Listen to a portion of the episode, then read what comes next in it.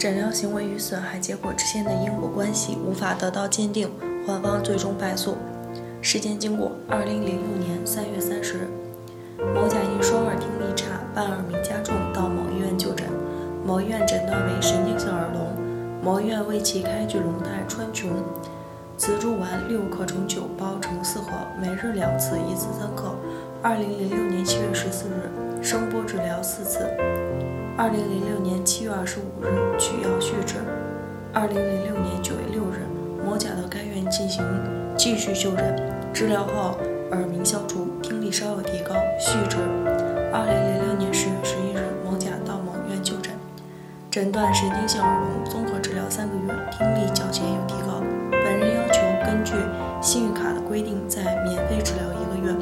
二零零六年十二月十二日，某甲因腹痛。腹泻二十余次，到甲医院就诊，初步诊断为腹泻、急性胃肠炎、脱水。后某甲于二零一零年三月二十二日到医院进行尿液检验，其中二零一一年六月一日再次到该院检查尿物含量均小于参考值。二零一四年六月二十四日，某甲因急性呼吸压迫综合症去世。患方观点：二零零六年下半年。某甲确信参考信息刊登的广告，称某医院能治好各种耳鸣耳聋。当年六月到十月，某甲去该医院就诊，希望能治好听力下降的问题。在四个月的时间里，医院使用的药物是磁珠丸、龙泰、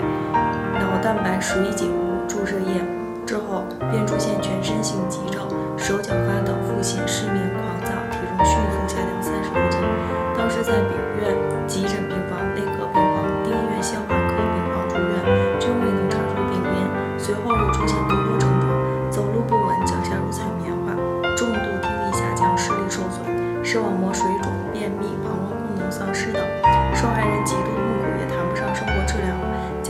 此疲于奔命，精神上、经济上承受着巨大的压力，四处求医数年。结果是病情不仅不见好转，受害人身体越来越虚弱。这才想到会不会是所用过的药物有问题。毕竟是病来的突然而奇怪。曾用过的磁珠丸有极易被人体吸收的汞化合物，是磁珠丸使受害者中毒，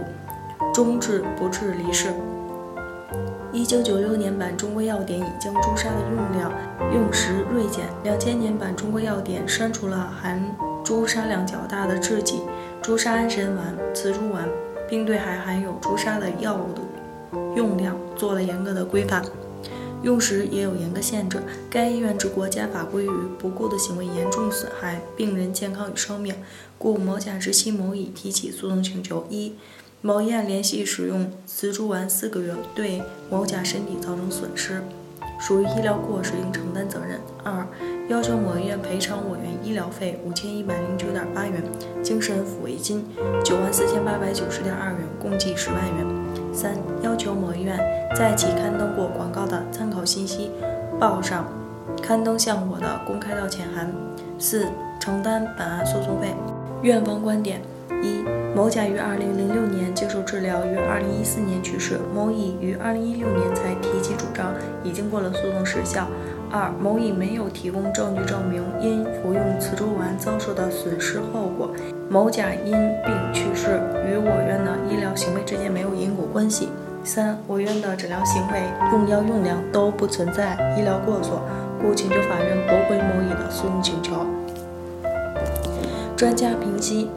一、中华人民共和国卫生部药品标准中，《药成方制剂》规定，磁珠丸。标准编号 WS3B 二零一六九五，朱砂含量以流沙剂应为百分之十二点五到百分之十五。功能与主治：镇心安神明目，用于心肾阴虚、心阳偏亢、心悸失眠、耳聋耳鸣、视物昏花。用法与用量：口服一次三克，一日两次。中华人民共和国药典规定，朱砂。含硫化汞不得少于百分之九十六。用法与用量：零点一到零点五克，多入丸散服，不宜入煎剂。外用适量。注意事项：本品有毒，不宜大量服用，也不宜少量久服。孕妇及肝肾功能不全者禁用。二、某医院自2006年6月30日到2006年11月中旬，连续四月余时间内，连续给被鉴定人服用磁珠丸，每日用量虽符合卫生部药品标准中相关规定，但连续服用时间较长，且服用前未告知患者及其家属此药品情况，并长期服用可能产生的后果。长期服用过程中未监测血尿中汞含量及肝肾功能存在不足。三、慢性汞中毒可由长期接触汞蒸气或应用汞制剂引起，主要临床表现由轻到重，可有神经衰弱综合征、口腔牙龈炎、手指震颤，可伴有舌、眼、脸震颤、近端肾小管功能障碍、尿汞增高、性格情绪改变。伤肢粗大震颤，明显肾脏损害，慢性中毒性脑病等。根据本案提供鉴定材料，被鉴定人某甲，二零零六年十二月十二日因复就医，但未明确腹泻原因。二零一零年三月、二零一一年六月，尿液中汞含量分别为二点一四、零点五八，均属正常人尿汞参考值范围。原告所述被鉴定其他临床表现的具体情况不详，是否行驱汞治疗及治疗情况不详，且鉴定材料中无汞中毒的明确诊断，故不足以认定被鉴定人存在汞中毒。四、被鉴定人某甲，二零零六年七月到十一月连续服用含朱砂成分的磁珠丸，含汞制剂服用史明确，但其他临床表现不详，无汞中毒的相关诊断及治疗。二零一零年三月、二零一一年六月，尿液含量在正常范围，且二零零六年至二零一四年间身体状况、用药及治疗等情况不详，故依据现有鉴定材料，不足以认定原告所述被鉴定人上吐下泻、双手发抖、失眠、狂躁、体重下降、脚底疼痛、走路不稳、听力差、视网膜水肿、便秘、膀胱功能丧失等症状，及最终死亡。于二零零六年七月到十一日、十一月服用磁珠丸有因果关系。综上所述，某医院对某甲长期服用中药制剂磁珠丸的过程存在不足，现在鉴定材料不足以认定一方不足与原告所述被鉴定损害后果存在因果关系。法院判决。本院认为，患者在诊疗活动中受到损害，医疗机构及其医务人员有过错的，由医疗机构承担赔偿责任。本案关键在于某医院的医疗行为是否有过错，某甲是否遭受到医疗损害，以及某医院与某甲遭受的损害后果存在因果关系的确定。根据鉴定结论，认定了某医院对某甲长期服用中药制剂磁珠丸的过程存在不足，但材料显示，某甲二零零六年服用该药二零一零年三月。二零一一年六月，尿液含量在正常值范围，不能证实某甲因服用磁珠丸造成汞超标。某乙认为汞超标后致身体素质下降，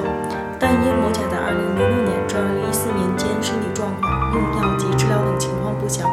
依据现有鉴定材料，不足以认定某乙所述的某甲上吐下泻、双手发抖、失眠、狂躁、体重下降、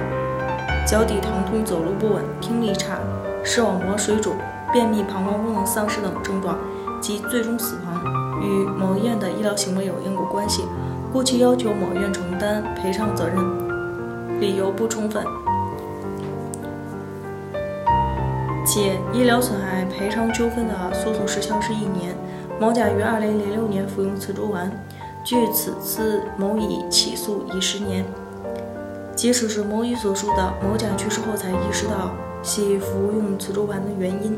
亦与此次起诉距离两年时间均已超过诉讼时效，故某乙此次起诉要求某医院承担赔偿责任，缺乏事实与法律依据，本院不予支持。综上所述，本院判决如下：一、驳回某乙的全部诉讼请求；二、案件受理费一千一百五十元，由某乙承担；三、鉴定费一万六千元，由某乙承担。